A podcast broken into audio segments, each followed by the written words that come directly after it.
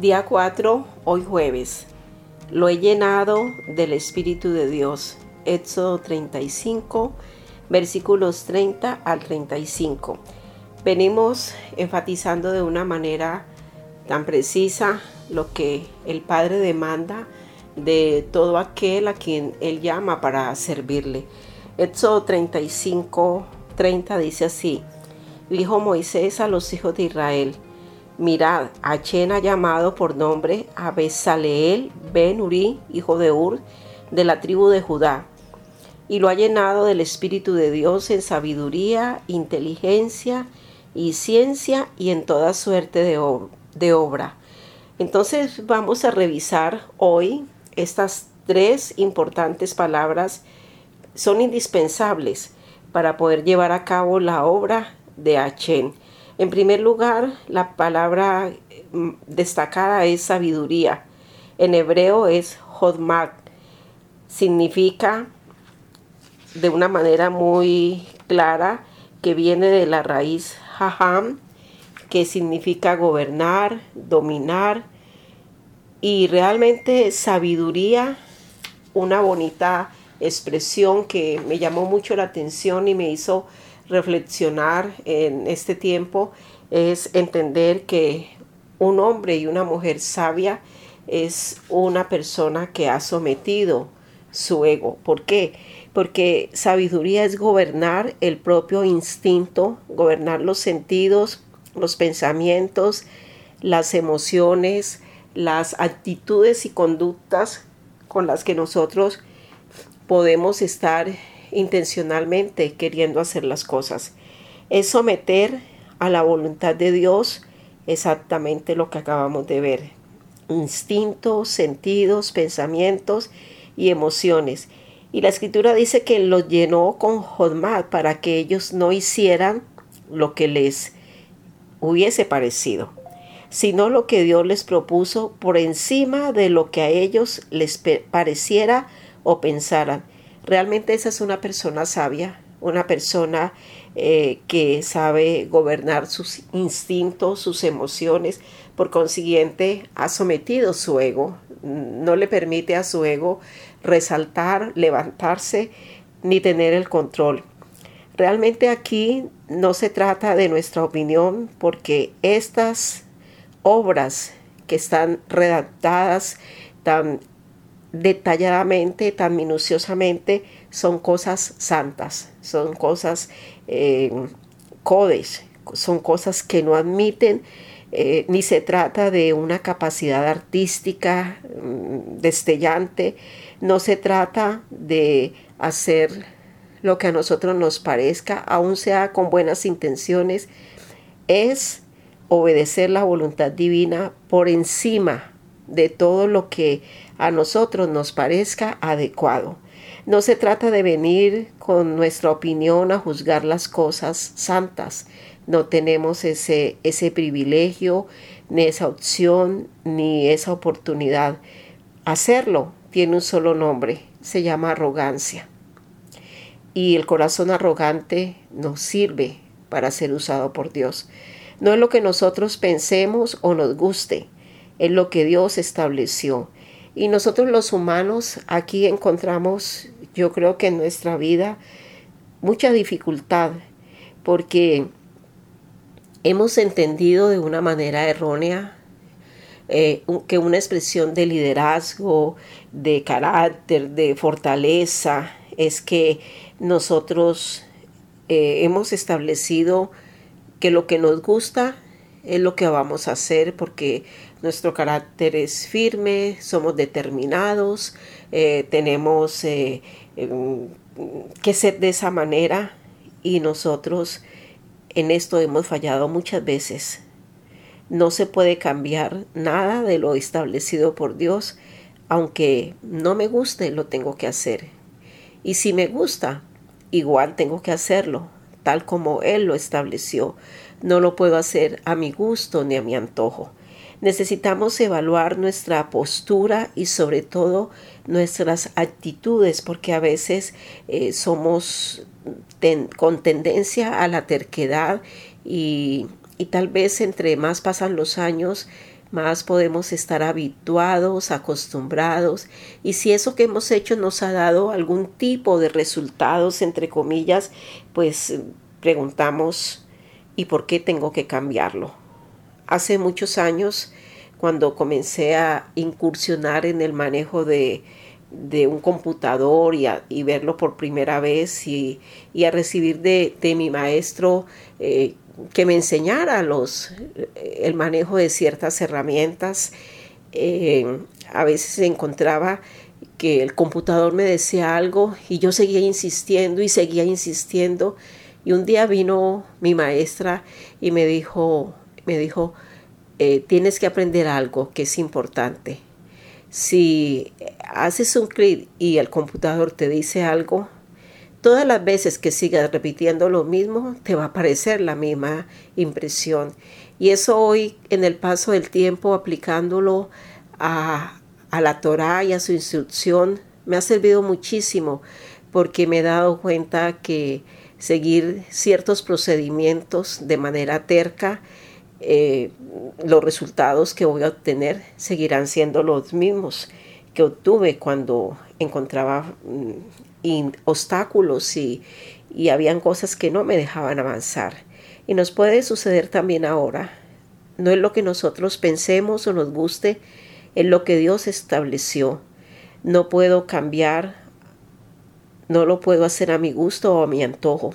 Por eso necesitamos evaluar nuestra postura frente a la escritura y también la actitud frente a los que nos están enseñando y nos están eh, dando su, su, enseñanza, su dirección, su, su, su guía y respetar por encima de todo lo que está escrito y mucho más si el maestro o el instructor me está hablando de lo que está escrito, eh, es y muy infortunado que actuemos de esa manera eh, crítica, burlesca, altiva y desobediente a lo que está escrito y que quien ha sido llamado por Dios para transmitirlo me lo está dando a conocer. ¿Cómo nos ayuda? ¿Cómo nos ayuda de una manera tan poderosa renovar nuestro entendimiento en el sentido hebreo de las escrituras, porque es así como estamos aprendiendo lo que es el temor reverente para realizar su obra.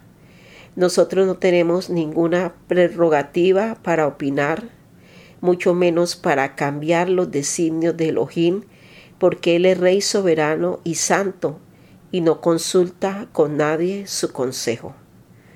A veces somos tan no sé qué palabra convendría más, pero voy a consultar con el Señor.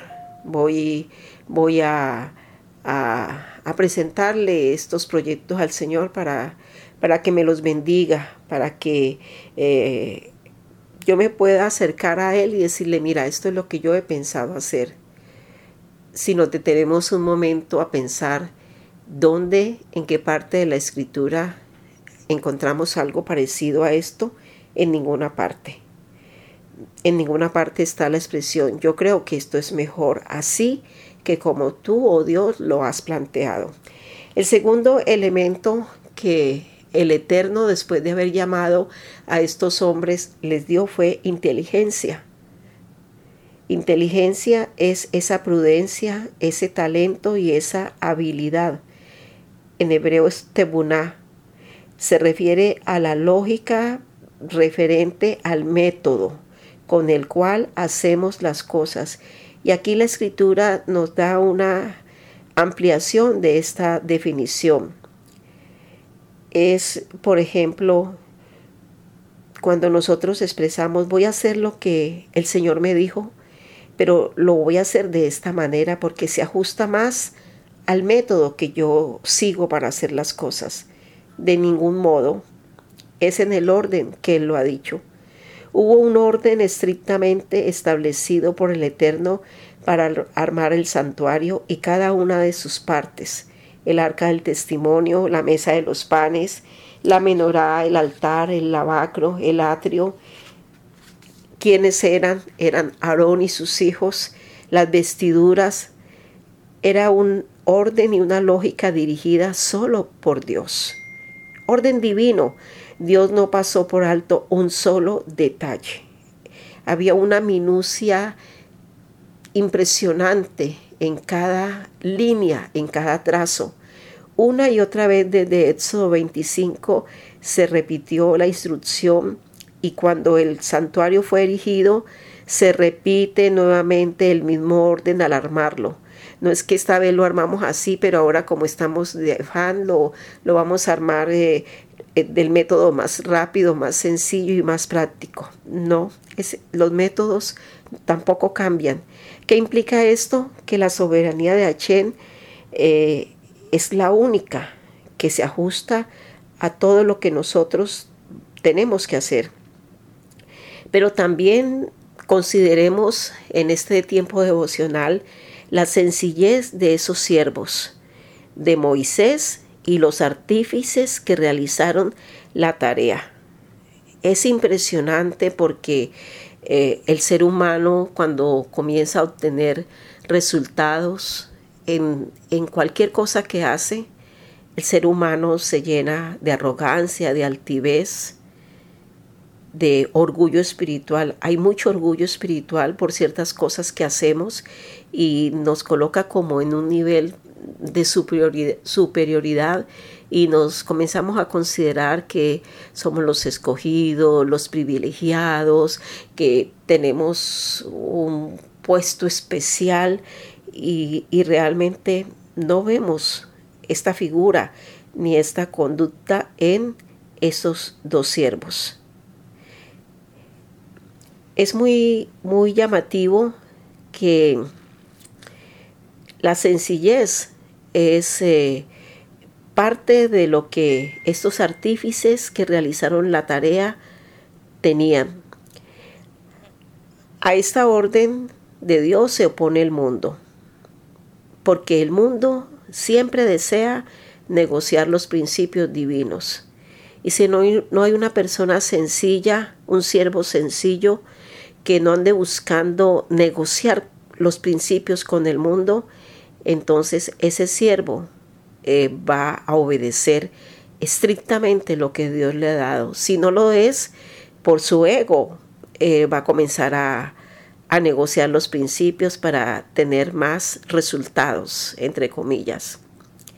Es trágico cuando el hombre pretende estar por encima de los designios del Eterno. A veces pensamos que eh, nosotros vamos a hacer mayores cosas que las que Yeshua Hamashia hizo, porque así en un mal entendimiento del contexto y de la traducción eh, pensamos nosotros y, a veces nos, nos ponemos a inventar cosas porque nosotros podemos llegar a alcanzar esa, ese puesto, ¿no? Yo estoy haciendo mayores cosas que las que él mismo hizo. Esto explica también por qué es tan trágico cuando el hombre pretende estar por encima de los designios del Eterno. Eso es eh, detestable de parte del Eterno en la persona que así actúa. Esto implica, explica por qué existen hoy tantas denominaciones.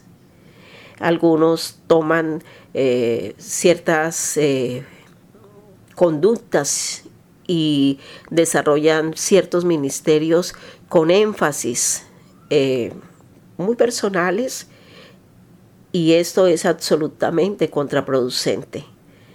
No olvidemos, hay un solo pueblo que está en pacto con Elohim para hacer todas las cosas que él ordenó.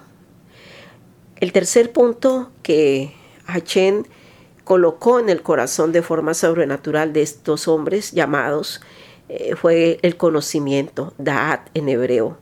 Es esa prudencia, esa habilidad unida a esa experiencia, exactamente un conocimiento íntimo con Dios. Ser enterado con precisión de lo que Él quiere hacer. Es más que el Señor me dijo, mm, son expresiones que poco a poco mm, en nuestra, en nuestra manera de hablar eh, vamos a ir despojándonos de ellas. Es exactamente el saber qué hacer de parte de Dios.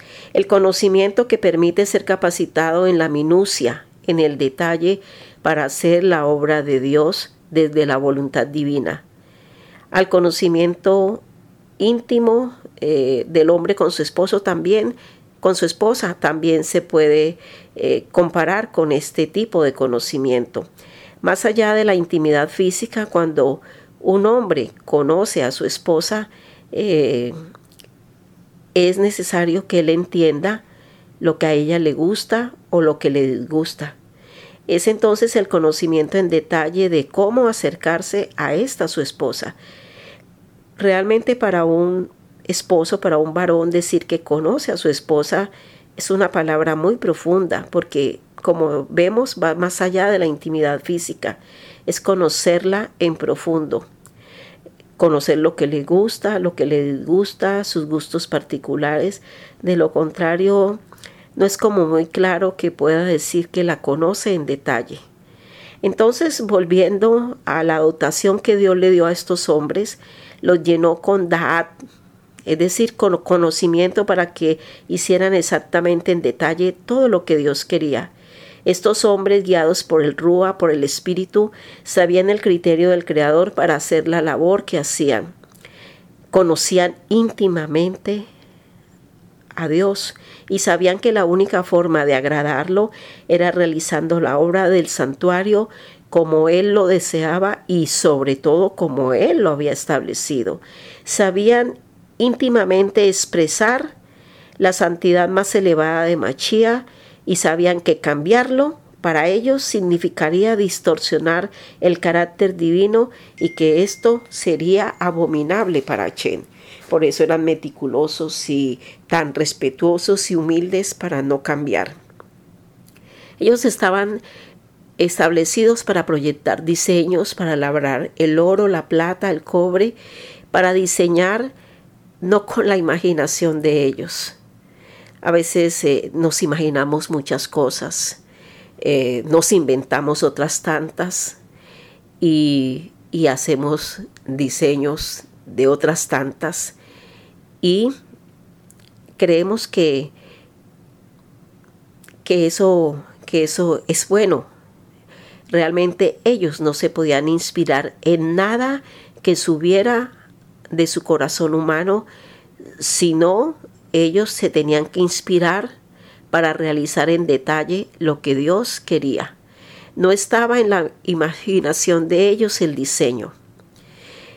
A veces eh, frente a situaciones críticas en nuestra vida, momentos difíciles eh, de nuestras vidas, de los ministerios que, que podemos realizar o que nos gusta realizar o que creemos que Dios nos ha dicho que hagamos, em, nosotros eh, mm, comenzamos a hasta usar una palabra. He usado personas que dicen, bueno, tenemos que reinventarnos algo. Un lenguaje muy de occidente, ¿no? No, nosotros no tenemos que reinventar nada ni inventar nada porque no está en nuestra imaginación, el diseño. Era algo incomparable, novedoso y solo nacido del corazón y la mente del Creador. Tenían que reproducir fielmente lo que Dios colocó en su imaginación, no lo que ellos mismos pusieron en su imaginación para hacer todo codes, todo santo. Todo era nuevo, original, salido del corazón del Padre y sobre todo algo jamás visto. No se podían, esto es, esto es clave y determinante para nosotros, los que servimos. No se podía inspirar en diseños diferentes. No, no eran diseños ni egipcios, ni babilonios, ni babilónicos, ni griegos, ni romanos, ni de occidente. No, de ninguna manera, nada de nuestra propia cosecha.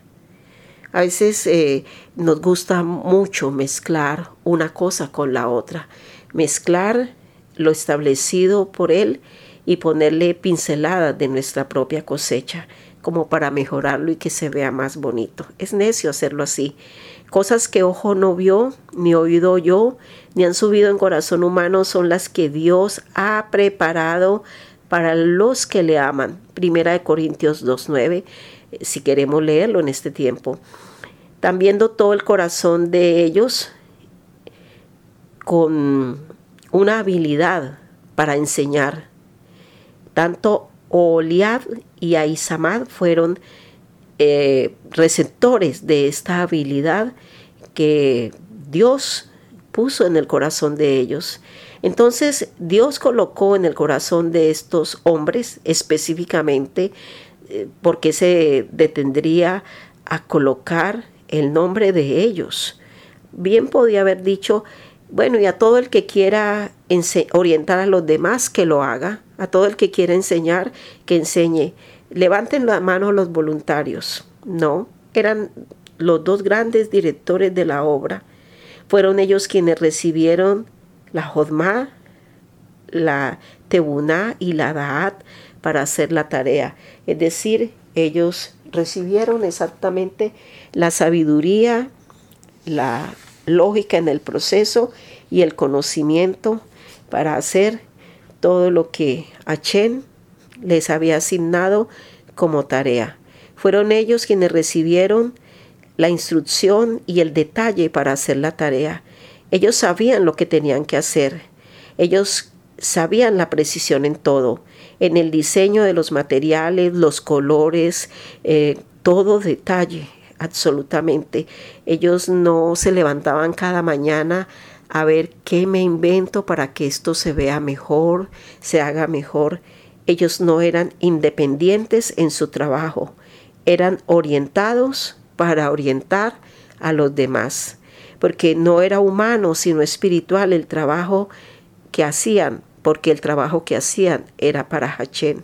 Si, si su trabajo y el trabajo que nosotros hacemos hoy para Hachén es para Él realmente, no, no podemos ser independientes. Tenemos una guía y a ella nos tenemos que someter. Por eso nuestra oración hoy es, oh Dios, permítenos conocer íntimamente tu corazón. No como una experiencia religiosa, sino conocerte de tal manera que sepamos lo que te gusta y lo que aborreces para hacer lo que te gusta y desechar lo que tú aborreces. Que el Padre nos bendiga y en este día de manera especial nos permita realmente entender con precisión lo que Él ha, dado como instrucción para que le podamos servir de acuerdo a su voluntad. Shalom.